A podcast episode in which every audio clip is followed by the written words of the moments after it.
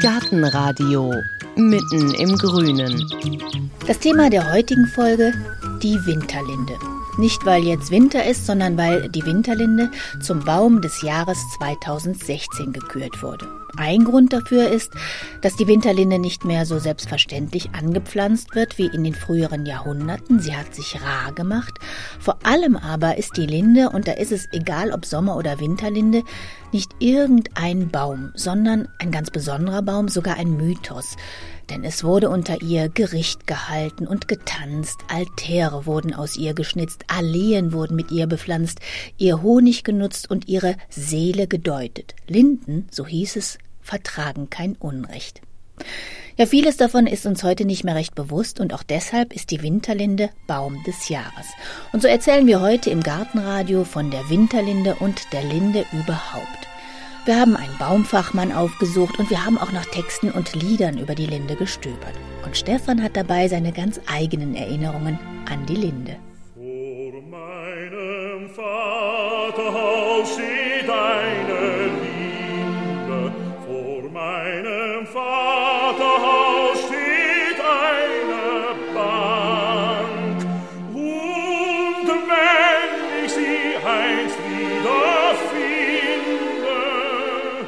dann bleib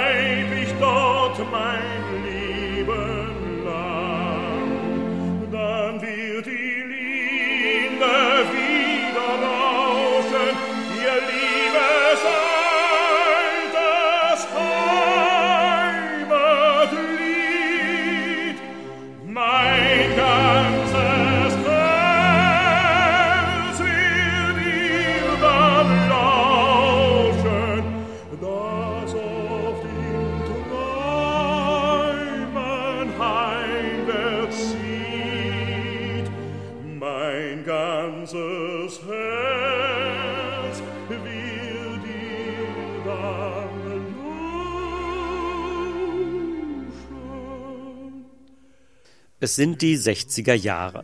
Dies Lied von der Linde vor dem Vaterhaus, die hier Rudolf Schock so sehnsuchtsvoll besingt, gehört zum Repertoire der Radiosender, des Fernsehens und steht auch im Plattenschrank meiner Eltern. Wir werden groß mit ihr, mit der Linde vor dem Vaterhaus, ohne sie eigentlich je bewusst gesehen zu haben. Vaterhaus, da steht ein Brunnen, sein Wasser rinnt und rauscht so. Die Mädchen gehen zu diesem Brunnen, erzählen sich vom Liebsten schnell. Noch einmal die 60er Jahre. Meine Schwester hat auch eine Platte und hört sie ständig. Eine Hörspielplatte von Ariola. Darauf die spannenden Abenteuer der Biene Maya. 15 Jahre vor der populären Zeichentrickserie ist auf der Platte die Urfassung der Geschichte zu hören, 1912 geschrieben von Waldemar Bonsels. Und tief eingegraben hat sich von der Platte in uns der Satz aller Sätze, die entscheidenden zwei Worte, die Mayas ganzes Volk retten. Und diese zwei Worte gibt es auch nur auf dieser Platte und stehen gar nicht im Original. Es ist die Parole. Parole Lindenblüte. Da rief Maya das Losungswort ihres Volkes, woran alle Bienen die ihren erkannten, und die Wächter ließen sie augenblicklich los. Was ist das? riefen sie. Du bist eine der unsrigen und wir kennen dich nicht? Lasst mich vor die Königin, stöhnte die kleine Maya. Szenenwechsel 20 Jahre später. Das Auto voll geladen mit der ganzen Ausstattung eines Studenten reise ich nach Wien, ziehe in eine kleine Bude in der Vorstadt. Mein Vater hat mir dafür seinen guten Opel geliehen, zwar mit Bedenken, aber doch für zwei Tage. Ich stelle den Wagen in der Wiener Straße zwischen Bäumen ab, die die ganze Straße säumen. Als ich dann wieder abfahren will, ist das Auto überzogen mit einer klebrigen Schicht. Ich hatte unter Linden geparkt, deren Honigtau oder besser Läusekacke das Auto richtig alt aussehen ließ. Das war fies, aber seitdem kenne ich die Linde. Das also war der Baum, den Rudolf Schock besang und der dem Volk der Biene Maya so wichtig war. Der anfängliche Unmut in der Wiener Vorstadt wandelte sich schnell. Die Linde wurde zu meinem Baum, der mit seinem satten Grün, seinem lichten Schatten meine Straße prägte und irgendwie zum Wohlbefinden beitrug. Ich war dort unter den Linden zu Hause und seitdem schaue ich jedes Jahr im Frühling in den Straßen der Städte nach oben und suche das erste zarte frische Grün der Linden. Es ist ein sehnsuchtsvoller Blick und da bin ich nicht alleine. Tandaradei. Walter von der Vogelweide. Unter der Linde, bei der Heide, wo unser zweier Bette war, da könnt ihr noch gebrochen finden die Blumen und das Gras. Im Tal vor dem Wald sang so schön die Nachtigall, Tandaradei.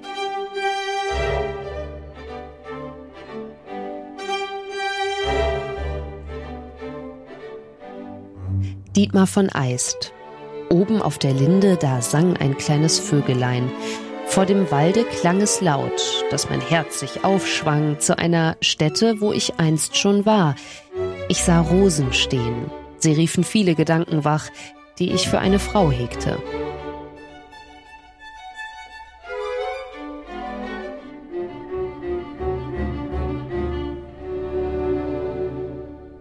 Tannhäuser. In der Linden soll man finden, uns beiden schönen Kinden, da sollen wir singen und springen. So dichteten einst die Minnesänger. Die Linde behütet die Liebenden und sie lädt ein zum Tanze. Im Mittelalter selbstverständlich und wohl schon lange Zeit zuvor. Karl dem Großen war die Linde wichtig. Er ordnete an, dass vor jeden Hof eine Linde gepflanzt werden sollte zum Schutz vor Blitzschlag und bösen Geistern und auch wegen des kostbaren Honigs. Spätestens seit der Zeit prägt die Linde das Zentrum vieler Dörfer bis heute, steht schützend vor den Gehöften und säumt die Fahrwege. Als Kurfürst Friedrich Wilhelm 1647 in Berlin zwischen Stadtschloss und Tiergarten einen Reitweg neu anlegen ließ, pflanzten seine Gärtner 2000 Bäume, 1000 davon waren Linden. Unter den Linden nannte man fortan diesen kurfürstlichen Reitweg, den Friedrich Schinkel später zur Prachtallee ausbaute. Von den ersten Linden steht dort keine mehr, wohl aber in so manchen Dörfern haben die Linden überdauert. Und noch immer sind sie, Jahrhunderte alt, als Tanzlinden im Einsatz, breiten ihr Laub über Tanzende und Tanzflächen aus, die sogar kunstvoll in die Linde hineingebaut wurden. Vor allem diese Linden sind es, die unser Gemüt geprägt haben. Von dem würdigen Dunkel erhabener Linden umschattet, die Jahrhunderte schon an dieser Stelle gewurzelt, war mit Rasen bedeckt ein weiter grünender Anger. Vor dem Dorfe, den Bauern und nahen Städtern ein Lustort.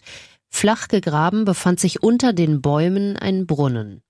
Stieg man die Stufen hinab, so zeigten sich steinerne Bänke, rings um die Quelle gesetzt, die immer lebendig hervorquoll, reinlich, mit niedriger Mauer gefasst, zu schöpfen bequemlich. Das schreibt Goethe Ende des 18. Jahrhunderts kunstvoll in seinem Epos Hermann und Dorothea. Die Dorflinde ist nicht nur Gerichtsbaum oder Tanzbaum, sondern täglicher Treffpunkt und soziales Zentrum, ist der Ort, um sich ins Gespräch zu vertiefen, der Ort, an dem man Abschied nimmt und nach dem man sich zurücksehnt.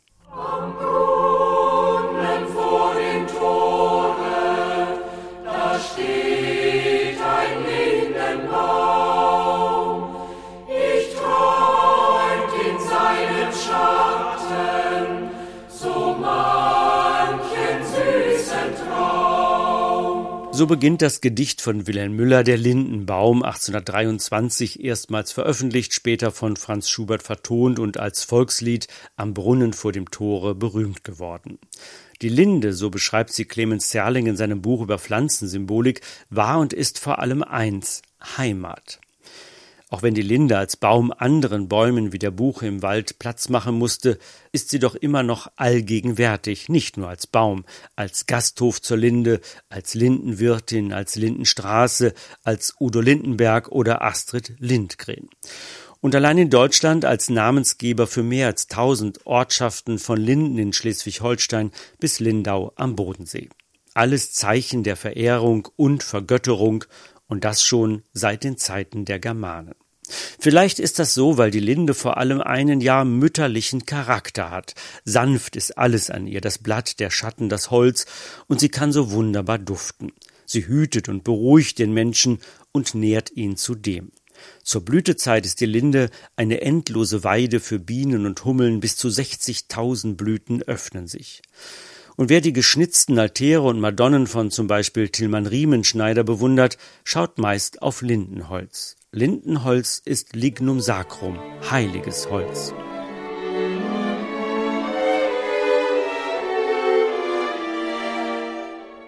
Und eine Linde ist mein Lieblingsbaum. Und alle Sommer, welche in ihr schweigen, rühren sich wieder in den tausend Zweigen und wachen wieder zwischen Tag und Traum.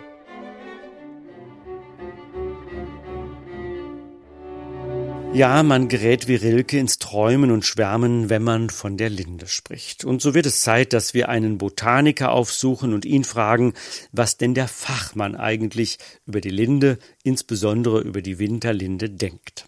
Der Leiter des Botanischen Gartens in Köln, Stefan Anhalt, ist Baumexperte und eine relativ junge Winterlinde gedeiht dort im Botanischen Garten, ein etwa 40-jähriger Baum. Jetzt natürlich im Winter, ohne Blätter, viele charakteristische Eigenschaften und ohne Blüten kann man jetzt nicht erkennen. Winterlinde und Sommerlinde sind sich ja sehr ähnlich.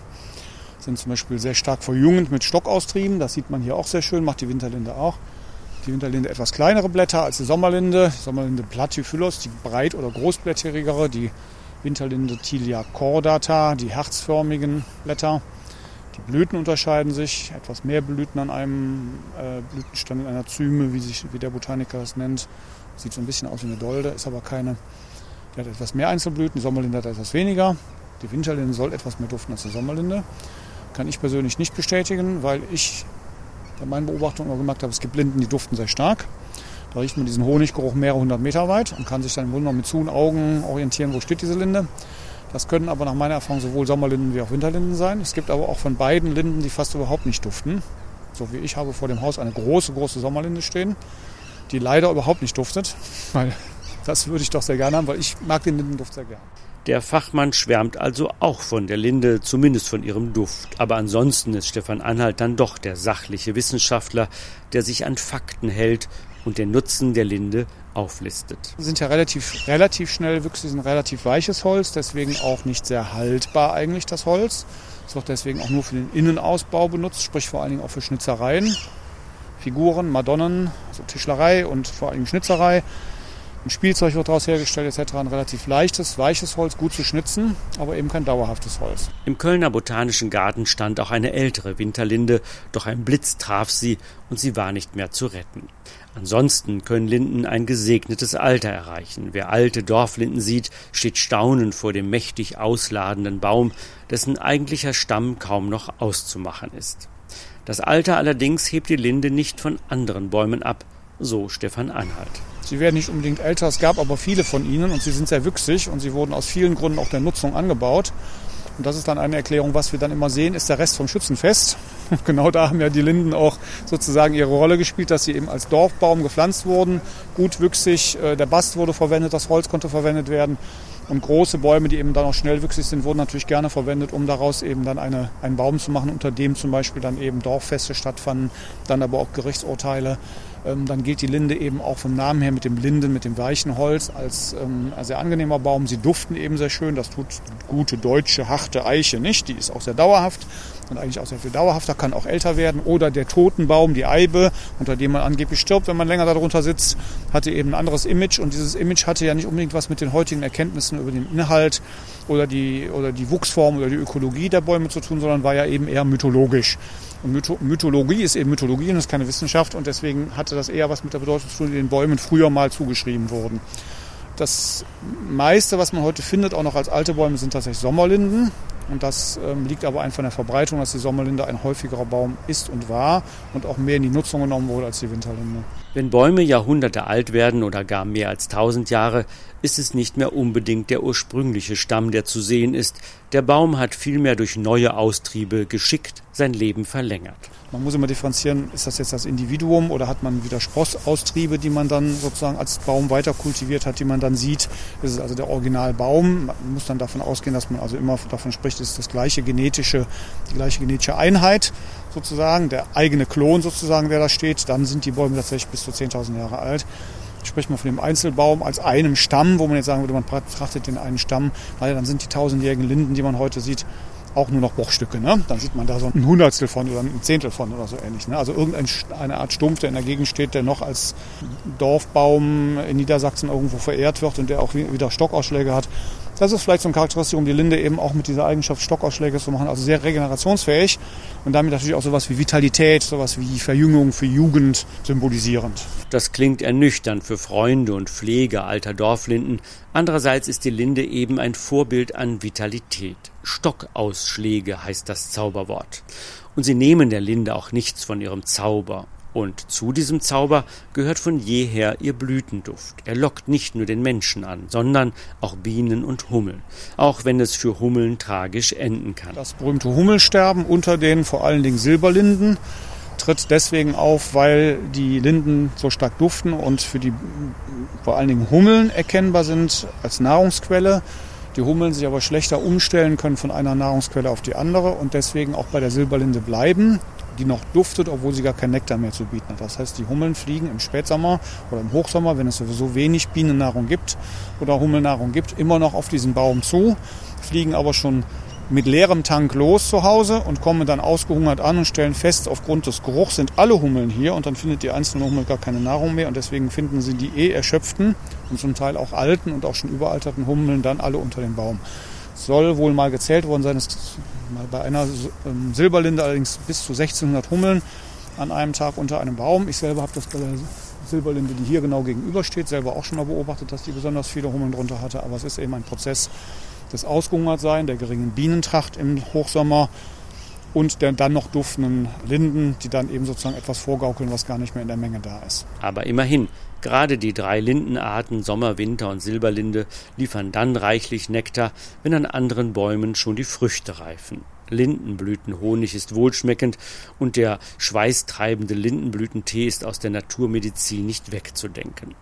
Da reizt es natürlich, sich eine Linde selbst in den Garten zu setzen, eine eigene Dorflinde sozusagen und fürs eigene Bienenvolk. Stefan Anhalt rät allerdings davon ab. Ja, einen 40 Meter hoch groß werdenden Baum würde ich jetzt nicht unbedingt für die Kleingärten oder für einen kleinen Garten empfehlen. Dafür gibt es ja heute eigene Züchtungen an Bäumen, die besonders klein bleiben, Kugelahorn und ähnliches. Obwohl ich auch jetzt sagen, da soll man ruhig frei sein und sagen, ich pflanze mal so einen Baum dahin. Aber sie ist jetzt, äh, die Sommerlinde, etwas anspruchsvoller, auch was die Wasserversorgung angeht, als die Winterlinde. Das passt aber auch wieder zum Standort, zum, zum natürlichen Standort.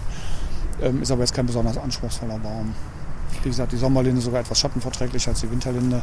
Sie war früher, beide Linden waren früher sehr viel häufiger in Mitteleuropa und sind eigentlich durch den Buchenwald sehr stark zurückgedrängt worden.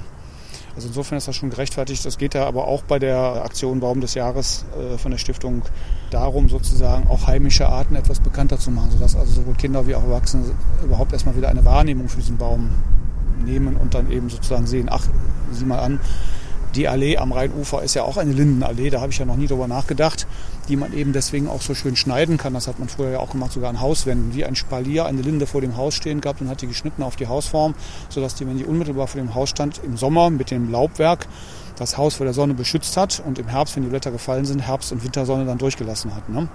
Also ähm, durchaus ein Nutzbaum auch im, im, im Sinne eines Garten oder eines Hausbaumes. Ähm, nur bei den heutigen Grundstücksgrößen, äh, bei Heim, Heimgärten an Häusern, ähm, würde ich von 40 Meter hoch werdenden Bäumen absehen. Außer man investiert eben die Zeit und die Mühe, so einen Baum dann auf die Hauseigenschaften sozusagen zurechtzuschneiden.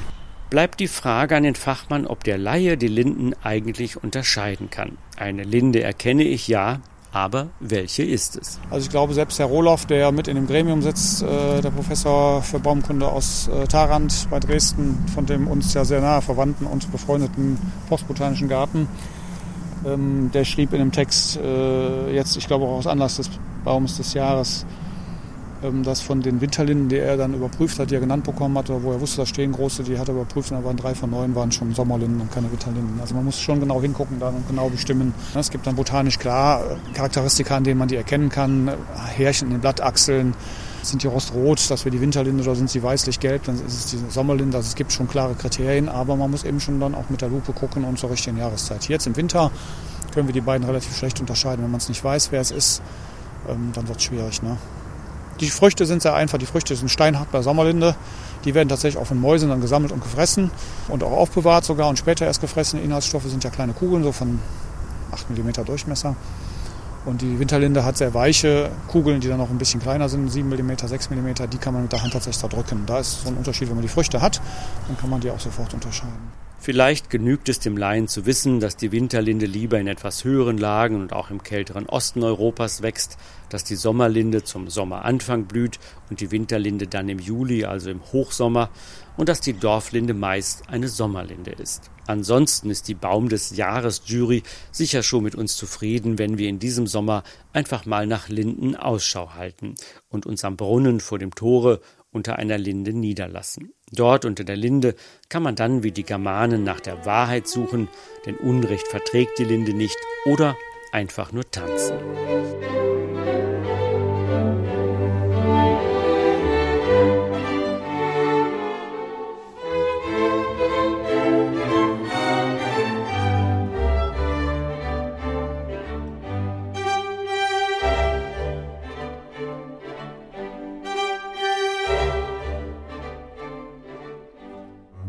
Wer nun aber denkt, sein Dorf zu verschönern und eine Dorflinde anzupflanzen, der braucht Geduld. 100 Jahre dauert es schon und es braucht handwerkliches Geschick, die Linde so zu erziehen, die Zweige so zu leiten, dass man dann dereinst einen Tanzboden ins Geäst einziehen kann.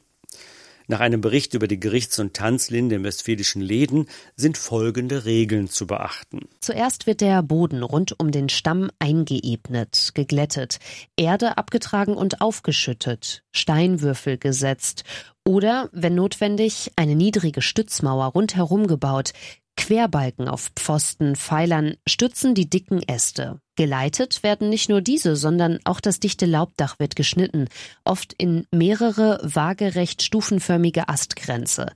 Auf der untersten Bretterbühne spielen jeweils die Musikanten, darüber in der Höhe drehen sich die tanzenden Paare. Der Tanz unter der selbstgepflanzten Linde wird also allenfalls ein Reigen um den jungen Baum sein. Aber vielleicht klingt ja schon eine junge Linde und singt eine Nachtigall darin. So wie es Astrid Lindgren in ihrer schönen und traurigen Geschichte Klingt meine Linde erzählt. Das Mädchen Morlin schenkt darin ihre Seele der Linde, damit diese auch tatsächlich klingt und eine Nachtigall darin singt. In der Linde lebe ich weiter. Bis zum Ende der Zeit wohne ich dann in meinem kühlen grünen Haus. Und die Nachtigall singt für mich an den Abenden und in den Nächten des Frühlings, und alles wird froh. Morlin behält recht, ihre Linde klingt und die Nachtigall singt. Da wäre es jetzt an der Zeit, von der Nachtigall zu erzählen. Aber das ist eine andere Geschichte, die wir sicher ein andermal hier im Gartenradio erzählen. Und um nun langsam wieder zurückzukehren oder besser hervorzukehren aus dem lichten Schatten der Linde, sei noch ein Gedicht von Heinrich Heine zitiert, der so schön romantisch dichtete, aber dann doch stets dafür sorgt, dass uns die romantischen Gefühle nicht ganz übermannen. Die Linde blühte, die Nachtigall sang. Die Sonne lachte mit freundlicher Lust. Da küsstest du mich und dein Arm mich umschlang, da presstest du mich an die schwellende Brust. Die Blätter fielen, der Rabe schrie hohl, die Sonne grüßte verdrossenen Blicks, da sagten wir frostig einander leb wohl. Da knickstest du höflich den höflichsten Knicks. Ja, da machen wir doch auch gern einen höflichen Knicks vor der Linde oder besser gesagt vor der Winterlinde, dem Baum des Jahres 2016. Alle zitierten Texte, alle Buchtipps finden Sie wie immer im Artikel im Internet zu dieser Folge auf gartenradio.fm und bevor wir verraten, was das Thema der nächsten Folge im Gartenradio ist, da gibt's wieder einen schönen Nachklang aus dem Garten. Na, Sie raten es schon.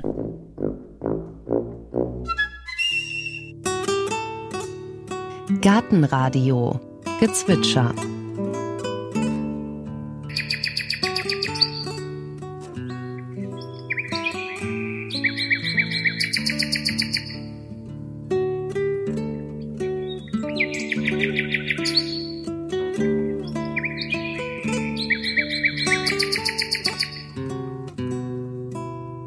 Das war die Nachtigall.